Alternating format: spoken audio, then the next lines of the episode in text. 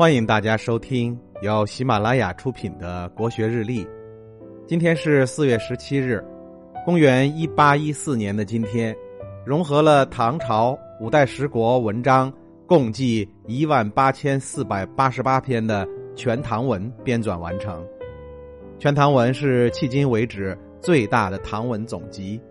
这部巨著跨越千年的历史长河，成为不朽的瑰丽巨著。众所周知，唐代文学的代表性作品是诗歌，仿佛历史上最会写诗的人都出生在唐朝。其实，唐代散文也是佳作频出。唐代散文早期以骈文为主，中期和后期在古文运动的指引下，出现了大量杂文和小品文。只不过，由于唐诗的名气太大了，让很多人忽略了唐代散文。清代嘉庆年间。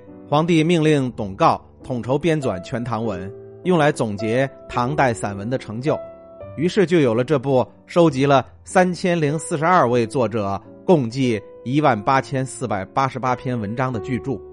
这样的鸿篇巨制，只有朝廷才有能力进行统筹编纂，不是民间学者能够凭一己之力完成的。当时编纂这部著作时，汇聚了嘉庆朝最优秀的一批学者。明末清初大儒陈邦彦曾经编纂了一套唐文，被收入宫廷内府之中。这套唐文总计收录唐代散文一万余篇，共一百六十册，算得上鸿篇巨制了。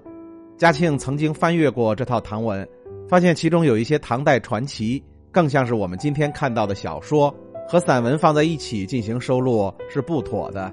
嘉庆由此产生出重新编纂唐文的想法。《全唐文》的编纂工作持续了七年之久，几乎把能够搜集到的唐代散文全部汇聚其中，甚至连唐代碑刻上的文章也誊抄之后进行收录，保留了很多珍贵史料。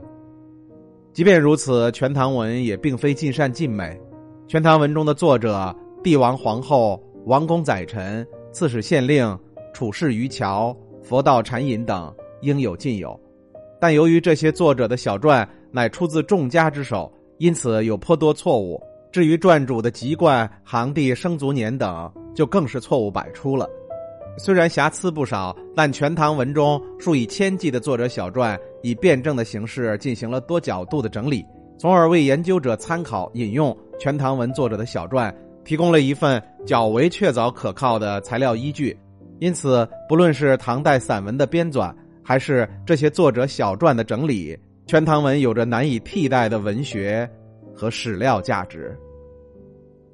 今天的国学日历就分享到这里，最后和大家推荐我的新专辑《心态王者苏东坡》，让我们透过东坡先生起伏的人生，走进无比风雅的世界。